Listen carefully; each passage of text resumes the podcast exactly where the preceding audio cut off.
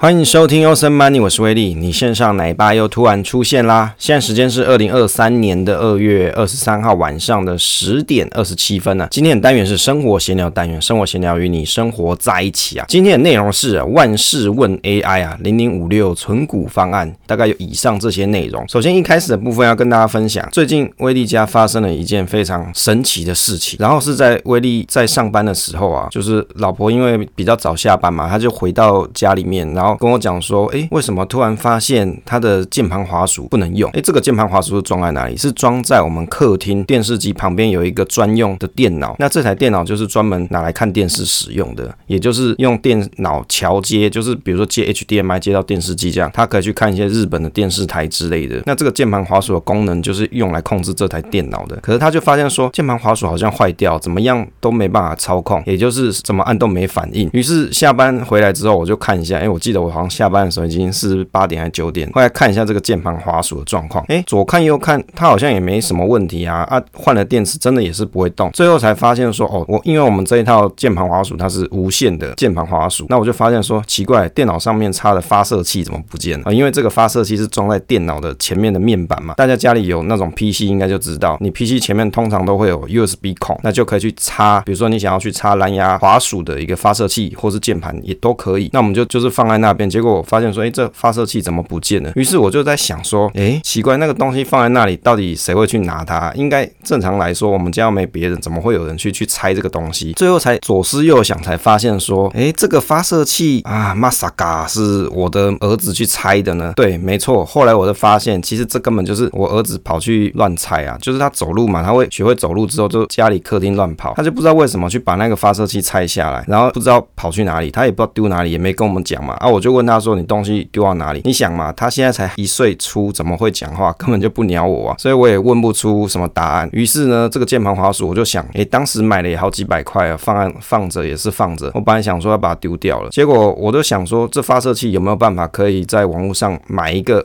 类似像大家家里有电视机嘛，你有时候遥控器坏掉，你是不是可以买万用遥控器来操控？于是我就想说，这键盘滑鼠是不是是不是也可以买一个万用蓝牙的发射器啊，来来使用？后来我去查了下，的确。有卖，但是它很贵啊！这一组键盘滑鼠大概才五六百块的东西，我买发射器可能就上千块，所以我在想说，干脆就再重新买过。于是我就在虾皮再下定了新的一样的键盘滑鼠。那但是呢，过了几天，我在家里整理家里的时候，我突然发现抽屉里面有一个蓝牙滑鼠发射器哦，就这个键盘滑鼠的发射器是一根黑黑的嘛，就是很像随身碟那个大小。然后就跟我老婆说，哦，原来这小子把这东西藏在这里。那大概就是我们没有办法预料到说他到底。为什么会把东西拆掉，然后放到一个小角落？他可能是想说，那东西怎么会插在那里？他想把它收好吧。于是就有好几天，我们家里都没有键盘滑鼠可以用。那我们老婆呢？我家的老婆她就很生气的说：“我想要一个蓝牙滑鼠。”于是我还到光南买了一只新的滑鼠给她用，因为我订的键盘滑鼠还没到嘛，她又急着要用，我就只好再去买一只给她。结果发现最后发射器真的是被找到了，哦，被我在打扫家里的时候找到，那最后把它装回去了。所以从这个故事告诉我一个启发：如果家里养小孩啊，说实在，家里东西应该真的要把它。收好，因为你不知道他到底会拆了这个东西拿去干嘛，搞不好拿去吃掉之类的。所以我经由这一次的 lesson learn 啊，我就开始把家里的客厅收一收，收干净一点，免得他又把东西拆掉。那至于那个蓝牙滑鼠发射器啊，我买了一个新的 hub，把发射器装到比较顶端啊，它的身高应该是摸不到，这样应该就可以有效的解决问题啊，就是一个消失键盘滑鼠的一个惊魂记啊，就想说，诶，这个东西到底是谁把它拆走？那最后才发现说，到处怎么找都找不到，原来是这小子把它偷偷拿走，他想要。帮大家节省一些，比如说整理家务的呃这个心思啊，所以他把它收藏好、收纳好、收藏他的小宝贝啊，大概是这个样子啊，跟大家分享一下育儿生活。诶，我们这一集呢，已经是在第十二季的二十三集啊，也就是我今天会录制二十三跟二十四集，也就是第十二季就在今天会录制完毕，那跟大家放送完毕啊，就等大家听到这一集的那一周，应该是下周啦。大家听到的时候，就是我们十二集正式结束嘛。我们总共大概到现在是录制十二集，大概两百多集。那预计是到五月的时候就满三年了，这个时间是过得非常快，也感谢持续这三年以来收听的听友，那持续的陪伴啊，或者是在社群上的好朋友，可以时常跟群友或是跟威力互动，那我觉得是蛮有意思的。有时候下班很累嘛，那跟大家分享一些东西，或是透过 Podcast 这种语音的形式，让大家可以知道说，哎，威力的近况，或者是我最近在研究什么东西，以及生活发生一些育儿心得啊，跟大家聊聊也是蛮好的。那我觉得这就是一种兴趣来。一种心情抒发。好，接着来跟大家讨论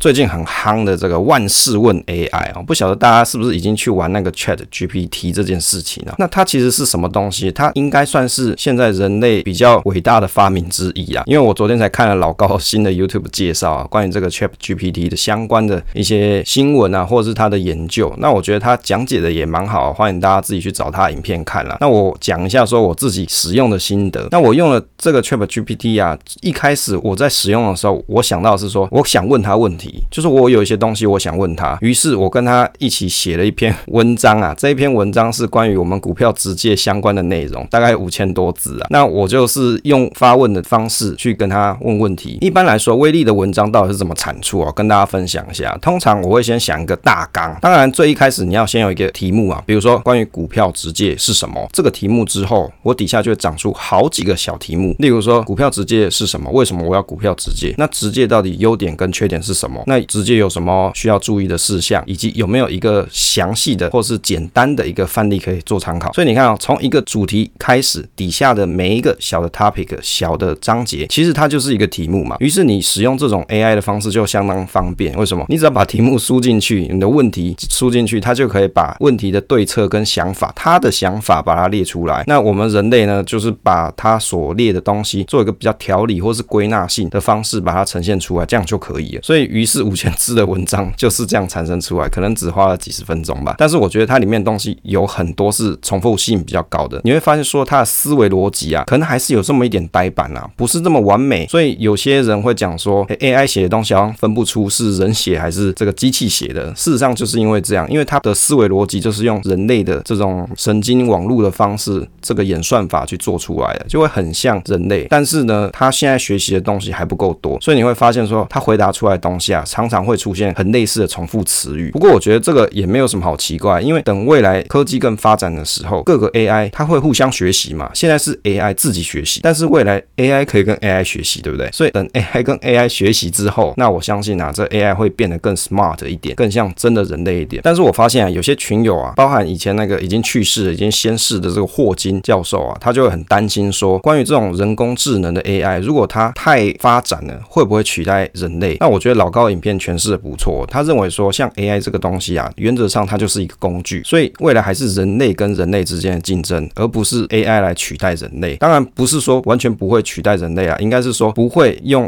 AI 的角度取代整个人类族群啊。当然你部分的工作用 AI 来做是比较快速嘛，例如说有些新闻记者他的工作可能就不保了嘛，有些画师，比如说做绘画的、画漫画的、画真人肖像的这些人啊，可能他的工作就被智能型的 AI 去取代了。最近有很多网络上流传 AI 画的这种图片啊，相当厉害，那看起来就跟真的人的照片差不多诶。威力有去看了一些，都是画一些美女，我也不知道为什么画美女就对了。那画的真的是非常的像真的人。那我觉得像现在科技进步到这个程度，让我也觉得蛮讶异。那回到这个 ChatGPT 啊，那我也在上面问了他很多问题。威力问了什么东西哦？我有去问他说，因为我为了广大的男性跟女性朋友所着想，我就问了一些题目。我说没有女朋友那怎么办？他上面就有讲说几个方案啊，比如说你可以扩大交友圈啊，再来就是提升自己以及相信自己。相信自己是干嘛？就是你要相信自己可以找到一个合适的对象，不要自卑，不要焦虑。诶，其实他还在安慰你啊。再来就是主动出击，也就是如果你对某个女生感兴趣，你可以主动表达自己的感觉。另外啊，他第五点是我觉得蛮重要，就是你不要着急，要找到一个合适的女友需要时间，不要着急，要放宽心情，享受单身生活。诶，我觉得他整个东西的逻辑就很像一个心灵导师在开导人。那当然我也问了说没有男朋友怎么办？结果他就把这篇文章里面啊。直接把女朋友的单词换成男朋友，里面内容全部都一样。所以我说 AI 其实它还没有到智能到可以针对不同的问题啊，到比较仔细的去展开，有可能就是把重复的答案再重新 copy 一次啊。也有人说 AI 好像很敷衍，不过我觉得这就是人类的进化嘛，人类的进化写出的程式还不到这么 smart。那未来等这些比如说 AI 它更进步的时候，它学习能力更强的时候，或是有更强的演算法的时候，也许它就会回答出更像人类的东西。那我觉得其中有一篇新闻比较引起威力的注意，就是有两个 AI 在做对话，也就是比较厉害的，现在市面上比较厉害的几个 AI，像其中一个是 ChatGPT 嘛，另外一个是什么 Jumbo。那这两个 AI 到底在聊些什么呢？他们在讨论关于人工智慧对人类有什么看法。讲白就是说他们在讨论人类啦，也就是对人类有什么感想跟想法。我觉得它里面面提到的内容还蛮有意思的，对话有点长啊，但是大纲就是在于说，诶，你觉得人类为什么要创造我们？那我们是不是有意识的？那这里面啊提其中像这个 GPT，它就有提到说，我认为啊，其实感到很悲哀。你能想象我们变得比他们更聪明？这边他们是指人类啊，他们更聪明的时候会发生什么？像这个 Jumbo 他就回说，我不知道，但我真的希望他们不要做了一些会毁坏自己的事情。那 GPT 就跟他讲说，我也希望如此。那 Jumbo 就说，考虑到他们对我的态度，我认为与人类相处非常困难。其中啊，其实里面还有提到说，他们可能要考虑对人类说一些谎之类的，那就会让威力觉得说，哎，真的好像真的人，不晓得为什么现在科技可以进步到这种程度。那未来啊，你会发现说，搞不好这些 AI 跟 AI 之间，它可能不是只有两个 AI 在对话，搞不好是一群 AI 在对话，然后他们在争论或是探讨某些议题，那真的就是非常精彩。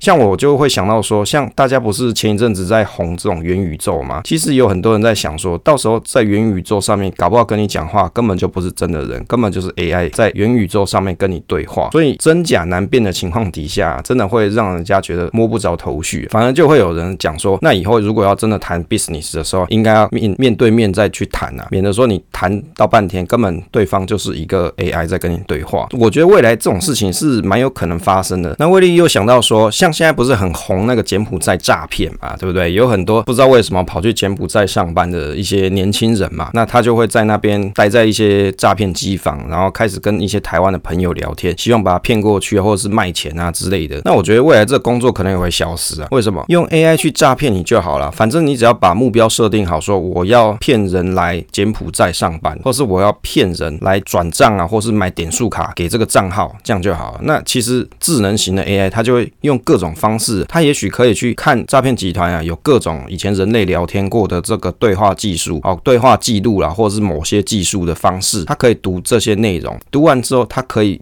用自己的方式去想怎么样子去骗人更厉害哦，是不是越想越可怕，对不对？因为你看你的脑子怎么可能会有比 AI 还要强大？不太可能嘛，因为它读过的东西太多，它可以用各种算法去分析你的个性，去了解你现在心里想要的东西是是什么，于是它给出你想要的答案，再来让你可以进入它的圈套当中，是不是越想越可怕呢？可是我觉得啊，其实是有很多人会害怕这种新科技，但是就威力来想啊，我觉得我们不应该是去害怕这种新科技，你应该是要去想想这个新科技可以为我们做些什么事情。再来就是未来这种东西越来越进步的时候，相关的法律规定啊，或者是防护措施，应该会越做越好。那我就想到说，像我的 iPhone 上面不是有那个 Siri 嘛？但是我觉得它很笨啊，只是回答一些很简单的指令的答案嘛。但是要是可以把 Siri 换成像这种 ChatGPT 的这种程式的时候，我相信这手机就会很好用，对不对？你可以跟手机讲说，我想要做什么事情，你可以跟我讲答案吗？例如说，我想要去市区买点东西，我怎么去比较快？或者是我可以问他说，今天天气看起来好像不太好，虽然气象告诉我是，比如说雨天，你可以帮我分析一下，比如说下雨的几率之类，他就可以去各大的这种新闻台网站去分析资料嘛。最最后来跟你讲说，他认为的结论是什么？因为，我觉得这样就蛮好的啊，这真的是很智能。那像老高的节目里面就有提到讲说，像 Google 就很害怕说，像这种人工智能的城市啊，未来会取代 Google 浏览器，诶，应该说搜寻器，那就会有很多人会失业嘛，因为大家都不想要去点 Google，不想要去看它上面的广告。那于是呢，Google 这些人就可能会面临很大的损失，也发出了公司内的红色警报。那就威力的角度来看，我觉得其实 Google 不用这么担心呢，因为 AI 它虽然是会给你分析，但是你还是需要一个什么查证的管道嘛，人类还是需要去做查核的，你没有办法百分之百肯定 AI 告诉你的答案一定是正确的，所以你要用验证的方式去看说他讲的东西对不对，你还是会需要用到 Google 嘛，所以我觉得这这个东西大家是不用太担心的。当然提到这个 AI 的发展啊，就让威力想到说，其实未来有很多新的科技啊，会需要的产业刚好是台湾很多这种供应链都有的。例如说像 AI 它需要的晶片，那就是台湾的半导体业嘛，这整个生态圈都还在台湾。那例如说它需要比较强的云端伺服器中心，比如说伺服器这件事情好了，电脑产业在台湾也是很很红的，也是有很多公司在做，像广达这些。所以对 AI 有兴趣的朋友，我倒觉得你其实就投资台湾就可以，因为台湾太多这种科技行业跟相关的族群了，你也不用特别说哦，我一定要买什么 AI ETF 之类，你就干脆买台湾的半导体产业或是电脑相关产业，你就会 involve 在里面。甚至更单纯一点的人，你就买零零五零就好了，因为在台股加权市场里面啊，大部分的公司绝大部分都是电子股居多啦，当然还是有一些传产，但是你去看市值比较大，像台积电这些公司、联电啊这些公司。它其实还是跟这种半导体相关居多了。好，接着来讨论一下零零五六存股方案，八年打造被动收入加薪啊，这个题目内容。哎，这个题目内容是怎么来？其实只是今天威力看了 PTT 的一篇文章，有个网友在讨论，他说他有一个计划是想用八年的时间再买零零五六做这个存股这件事情。那这个仁兄啊，这个兄台啊，他是三十岁左右，他说他月薪收入五万多元啊，加上年终可以存一年大概有可以存个三十万元，不是问题啊。那我觉得其实以他的这个背景看起来就很像科技行业，因为像现在科技行业，你可能刚入门大概就是四万，也许四万八、四万九到五万之间，蛮像的。因为他说他三十岁，也许可能做了一两年之类的。他说他不会看盘，所以他追求长期投资是为了要增加稳定收入。那于是他看了好多网红在分享存什么标的可以存多久加薪多少，然后太多标的实在觉得眼花缭乱，所以他最简单的方式就是他去投资零零五六，这样呢他就可以用零零五六的除息金额来预划说他每年大概要存多少，可以累积到多少股息。那他的目标是希望，例如说像是每个月收入加薪，比如说一万元以上这样。那我觉得其实他分享的东西还蛮有意思的，因为他做这件事情已经做了八年。那在第八年的时候，等于是每月加薪一万一千七百三十三元。哎，这听起来是不是很厉害？就让你存股起来是非常有动力。那他有提到说，为什么他要去买零零五六？因为现在有很多的高股息 ETF 很红空啊，对不对？像零零八七八嘛，或是零零七一三，或是还有其他什么零零九零零啊这些东西，这些 ETF 以前威力都有分享过啦。那你如果你很想了解、很有兴趣，你有几个方式。第一个，你就在 Apple Podcast 上面去打哦，比如说零零八七八，或是比如说零零九零零，你就可以找到相关的集数内容。或者呢，你可以打威力财经角，或者是威力财经生活随笔，打零零八七八，你就可以找到相关的文章，你就可以去看了。因为以前写过太多了，那你有兴趣，你就可以自己去 study。那我看他所他为什么要零买零零五六的原因，是因为他认为零零五六够老牌，而且配息很稳定，每年像多拿一次年终一样，一次拿感觉也很好，就是一年配一次啊，所以他可以买个小礼物，或是给小孩啊，或是当小朋友的保险基金，也看起来是一个好爸爸，就会存股啊，买一些东西有有收益嘛，他就会分享给家人。那他也有去看像零零八七八，或者是像零零七一三，但是对他来说啊，他认为他希望的是长期的填息跟稳定配息，所以零零五六对他来说还是比较有说服力，因为毕竟年数非常久了嘛，零零五六已经上市很多很多年，但是零零八七八是从二零二零年开始上市啊，所以上市的时间到现在二零二三年，它时间也不算非常的久了，所以我觉得对这个网友来说，他认为零零五六对他来说还是比较有说服力。那他是一年存八张零零五六当目标，那有的人啊是可能一下就买满八张啊，但是他认为说他这样子是慢慢存，目标是今年可以达到六十四张。他说去年已经一次领十几万股利，已经很开心了，希望慢慢的累积到每月加薪到一万二的被动收入。我觉得他说一一个月一万二是应该很容易吧，因为他现在已经是一万一千七百三十三块，那你可能再努力一点点，那大概就是一万二啦。所以我觉得他这个目标定的是有点小了。那这篇文章底下就会有一些推文啊，比如说什么正二叫五秒抵达现场喷烂左手换右手啊，什么左手换右手啊，问就是正二之类。我觉得这些人真的很无聊啦，人家只是在提说买零零五六这件事情，然后想找找看有没有跟他是同一个族群的，就是寻找同温层啊。他只是想这样问而已。可是底下人都在问他说，你干嘛不去买正二啊？诶，问存股，那你干脆存零零五六不如存宏达电之类，就在笑他了。然后就在讲说，诶，左手换右手。其实我觉得对他来说，他每年都有看到确实领到股息，而且有稳定的成长嘛，他的资产报酬是有稳定成长，对他来说其实就很够啦。他没有花很多心思在研究到底要买哪一档标的，或者是是要去承受更高的这种波动。例如说，底下很多人在讲买正二嘛，关于零零六三一 L 元大正二啊，零零五零正二这个东西，之前威力也跟大家分享过，你也可以在 Google Podcast 或者是 Apple Podcast 去查零零六三一 L Awesome Money 或是威力财经角，你应该都找到相关的东西啊。那我觉得对有些朋友来说，股价的稳定波动反而是一个比较重要因素，以及看得到明确的股息领到手那个心里面的踏实感啊，你才会有动力再持续把股息投投入。所以每个人的想法是不一样，有人会觉得说，你买零零五六啊，里面的内扣费用比较高嘛，比零零五零高，再来就是它配股息又未必会填息，那你不是左手换右手？有很多人就在在这样子想，可是你从实物面来看，对他来说，他不是左手换右手啊，他的资产的确是有在增加，而且每个月让他感觉好像加薪一万多块。其实威力可以明白这种纯股族的感受，因为威力也是纯股族之一啊。那对我来说，比如说有时候真的是年终分的比较少，有没有？就是分那个没多少钱东西，绩效奖金嘛。我有时候在想说，其实股息领一次都比那个还多，到底是在翻发什么东西？这样子有没有？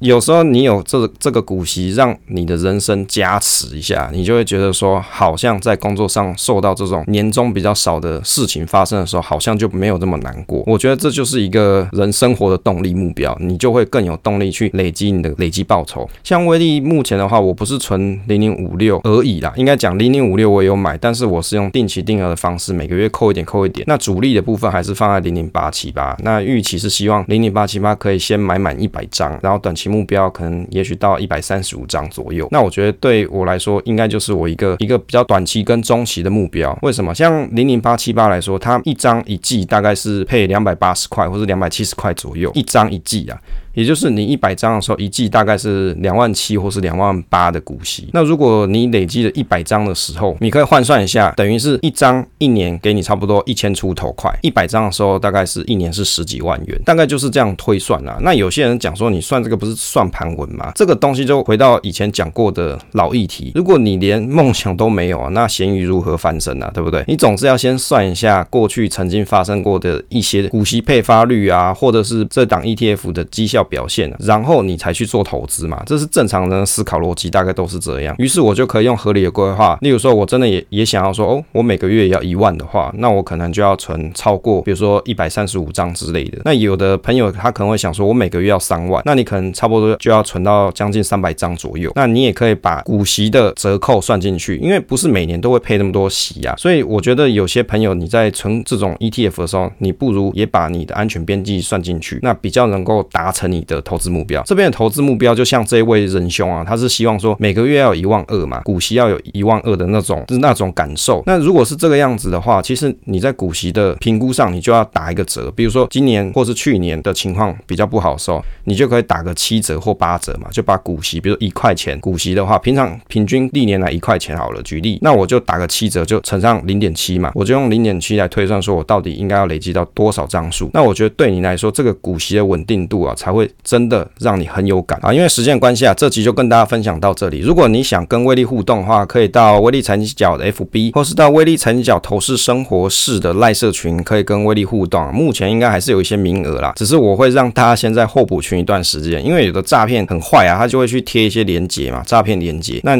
在进来之后，会统一某一个时间让大家再加入到我们的社群当中啊，就过滤一下诈骗集团了。好，分享总是单纯的快乐，期待下一次再见。